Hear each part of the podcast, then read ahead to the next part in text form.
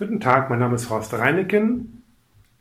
Ich spreche mit äh, Führungskräften und Personalmanagern aus der Hamburger Wirtschaft, um deren Rat und Empfehlungen einzuholen aus der Praxis für die Praxis, wie man seine Karriere förderlich unterstützen kann. Heute ist bei uns äh, Vikue Daulitja. Sie ist Publisher, richtig? Publisher richtig. bei Grune und Jahr. Ganz genau. Ähm, Frau Daulitja, herzlichen Dank, dass Sie gekommen sind. Und äh, Heute ist das Thema Frauen in Führungspositionen. Ein sehr spannendes Thema. Vielleicht können Sie uns kurz erzählen, Frau Dauletja, wie es bei Ihnen sich entwickelt hat, als Sie das erste Mal eine Führungsposition hatten. Ja, natürlich, sehr gerne. Vielen Dank, dass ich heute hier sein darf. Ja, wie ist das, wenn man das erste Mal in eine Führungsrolle kommt? Man, man muss sich umstellen. Dinge, die bislang glaube ich, die Karriere geprägt haben, sind nicht mehr mhm. unbedingt die Erfolgsfaktoren, die einen zu einer guten Führungskraft machen. Und ähm, da habe ich bestimmt mm, ja auch Fehler gemacht, die ganz klassisch sind, in Fallen, in die man tappt, mhm. wo man sich dann reflektiert, schüttelt und, und weitergeht. Aber ähm, ich bin sehr happy mit der Entwicklung, insofern ähm, ist auch vieles gut gelaufen. Ja. ja. Hatten Sie eine, damals Unterstützung, einen Mentor, der gesagt hat, ähm, na, achten Sie mal auf dies oder achten Sie mal auf jenes? Ja, ich habe mir immer wieder Leute gesucht. Mhm. Ähm, ah, ja. Man spürt ja so, oh, an der Stelle, das ist neu für mich, da fühle ich mich vielleicht ähm, nicht sicher, wie ich mich gegenüber einem Mitarbeiter verhalten soll, gerade wenn der Mitarbeiter vielleicht zehn Jahre älter ist als man selbst. Ja, und, richtig, ähm, das ich. Fachlich besonders erfahren und man mhm. denkt, oh, äh, da kann ich von der Erfahrung her gar nicht mithalten. Und immer wenn ich das gemerkt habe, so, ich werde gerade unsicher und ich ich möchte souverän und mir treu bleiben, dann habe ich mir ja, Ansprechpartner gesucht, unterschiedlichster Art. Mhm. Also das waren Frauen, die sehr erfolgreich waren, mhm. ähm, aber auch äh, Gleichaltrige, äh, Männer, also ganz bunt. Ich habe einfach, ich habe mich einfach immer gefragt, wem, wem kann ich da vertrauen, offen mein Problem mhm. zu schildern und wer hat damit gute Erfahrungen gemacht. Mhm. So. Mhm. Ohne mich jetzt ähm, fest an ein Vorbild zu klammern. Ich glaube, man muss immer seinen eigenen Stil finden. Ja, ja, es hilft nichts ja, zu imitieren. Ja, er muss immer authentisch bleiben, bei sich bleiben. Und das ist auch eine Voraussetzung oder eine Anregung gewesen, dass Sie dann eine Coaching-Ausbildung gemacht haben? Auf jeden Fall, auf jeden Fall. Und ähm, ja, was war da so der Anlass oder die Idee, die Inspiration, Coach zu werden? Ich glaube, ja, die Reflexion des eigenen Weges, also beruflich, aber auch einfach privat. Es interessiert mhm. mich, wie Menschen funktionieren, wie ich funktioniere. Ähm, eine Coaching-Ausbildung ist ja auch immer ein Weg, sich selbst besser mhm. zu verstehen. Ja. Ähm, und ich interessiere mich einfach für Menschen und ähm.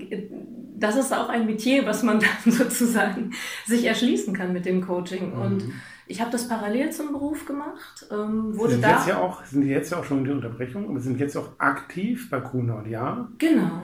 Und parallel nebenberuflich als Coach unterwegs. Genau, ich bin seit sechs, sechs Jahren parallel selbstständig, mhm. habe vorher die Ausbildung gemacht in äh, unterschiedlichste ähm, sozusagen Methodiken, mhm. die ich gelernt habe und fand das immer wahnsinnig bereichernd, das parallel zu machen, mhm. weil es natürlich ja gegenseitig sich befruchtet. Also Dinge, die ich im Coaching lerne, wende ich für mich selbst an, kann ich ähm, im Kontext mit Mitarbeitern anwenden. Nicht, dass ich sie coache, aber dass ich bestimmte Mechanismen besser verstehe. Mhm. Und umgekehrt im Coaching ist meine Erfahrung, dass Kunden das wahnsinnig schätzen, dass man selbst auch täglich die Erfahrung macht. Ja. Wie ist es in einem Unternehmen zu arbeiten? Auch gerade in einem großen, so wo ja, wo man Zusammenhänge verstehen muss, ja, wo man verstehen ja. muss, wie Abteilungen miteinander funktionieren, welche Konflikte auftreten können. Und das fand ich immer wahnsinnig bereichernd. Es ist natürlich viel Arbeit, aber das ist ja. es immer wert. Ja, das ist sehr schön. Ja, prima.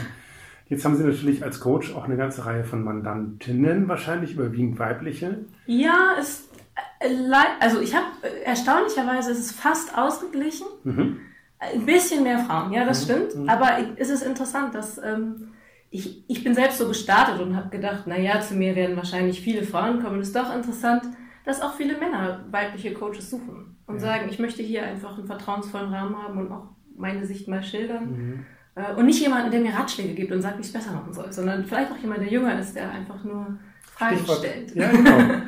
Ähm, Stichwort Ratschläge oder Empfehlungen. Sie haben eine ganze Reihe von Mandantinnen und gerade zu unserem Thema Frauen in Führungspositionen was sind so da ein, zwei Fälle, Situationen, Cases, ne, kann man eigentlich nicht sagen, es gibt ja Menschen, äh, muss man ein bisschen vorsichtig sein, äh, sensibel sein. Haben Sie da so ein, zwei äh, Situationen vor Augen, die Sie schildern, beschreiben können, wie man so in eine Führungsposition hineinkommt oder wie man sich dort behaupten kann? Ja, ja, definitiv. Also für mich ist auch jede Frau ist individuell, jede Karriere ist individuell und trotzdem zeigen sich, wenn ich so meine Kundinnen angucke, immer wieder bestimmte Muster. Und das sind eigentlich so drei klassische Situationen, in denen Frauen mhm. zu einem. Coach gehen in der Karriere. Mhm. Die erste Situation ist häufig so Ende 20, ähm, gut im Beruf gestartet, ähm, aber gefühlt ewige Projektleiterin, es geht nicht so richtig voran. Dann kommen Frauen, weil sie, weil sie Orientierung wollen. Ähm, wie geht es jetzt für mich weiter? Wie mache ich jetzt die nächste Stufe? Und ähm, da zeigt sich ganz häufig, dass Frauen an der Schule und in der Uni sehr durch Fleiß und Disziplin getrieben sind und merken, diese Werkzeuge funktionieren irgendwie im Büro nicht mehr so, wie mhm. ich das ja, ja. möchte. Und da ist es ganz wichtig, mit den Frauen darüber zu sprechen, was ist eigentlich ihr Fokus. Also nicht mehr zu sagen, ich bin fleißig und mache alles, sondern worauf fokussiere ich mich? Welche Führungskraft will ich werden? Wo will ich mich hinentwickeln? Und wie kann ich diese Fähigkeiten heute schon ausbauen und zeigen? Also ich finde wirklich, man muss sich fragen, wenn ich in 20 Jahren Vorstand werden möchte, welche Fähigkeiten brauche ich dann als weiblicher mhm. Vorstand und wie kann ich diese Fähigkeiten heute schon trainieren und zeigen, damit andere mir das überhaupt potenziell zutrauen. Das heißt nicht, dass ich mich als Praktikantin wieder Vorstand aufführen soll, aber es heißt, sich ein Bild davon zu machen, wo will ich hin und da mehr daran zu arbeiten, das im Alltag stärker zu tun und sich nicht auf die Protokolle und die Weihnachtsfeiern zu stürzen. Das ist natürlich, klingt ja extrem anspruchsvoll, dass man auch sehr perspektivisch denkt, an Eigenschaften, an Führungsqualitäten denkt. Man kann ja sehr viel lesen aus Büchern. Also die, äh, entweder das Web oder auch die äh, Bibliotheken sind ja voll von einschlägiger Literatur. Aber direkt das persönliche Übertragen. Was bedeutet das für mich? Wie muss ich dann mich verhalten, dass ich, dass es zu mir passt, dass es, dass es wirklich ich es bin, die das tut? Ähm, was können Sie da als Coach ähm, bewirken oder wie gehen Sie da vor? Ich versuche das ganz äh, spielerisch und mit wahnsinnig viel Spaß zu machen. Mhm. Ich versuche einfach den, die Frauen zu animieren, zu sagen, wir reisen jetzt einfach mal in der Zeit nach, nach vorne. Es ist 2030 mhm. und, und, und sie stehen da und sie haben es geschafft. Und wie sehen sie aus? Was tun sie? Was tragen sie? Was, ist, was sind so ihre, die, sozusagen die, mh, mm, ja, die USPs, die sie mitbringen. Wofür sind sie im Unternehmen bekannt? Mhm. Und das fällt erstaunlich leicht, äh, wenn man in Bildern denkt. Und dann kann man auch rückübertragen, was heißt das für mich heute? Was muss ich tun? Mhm. Und es geht nicht darum zu sagen, ich muss heute schon alles können, was ich als Vorstand können muss. Es ist ja auch eine Frage der Erfahrung. Aber ja, ja. wenn ich sagen will, diese drei Werte sind für mich essentiell wenn ich in 20, 30 Jahren ein Unternehmen leite, mhm. dann ist es doch gut, wenn ich mir mhm. schon heute ähm, diese Werte jeden Tag vornehme. Mhm. Das ist so die erste Stufe. Eine zweite Stufe, wo viele, viele Frauen zu mir kommen, ist das Thema Führung.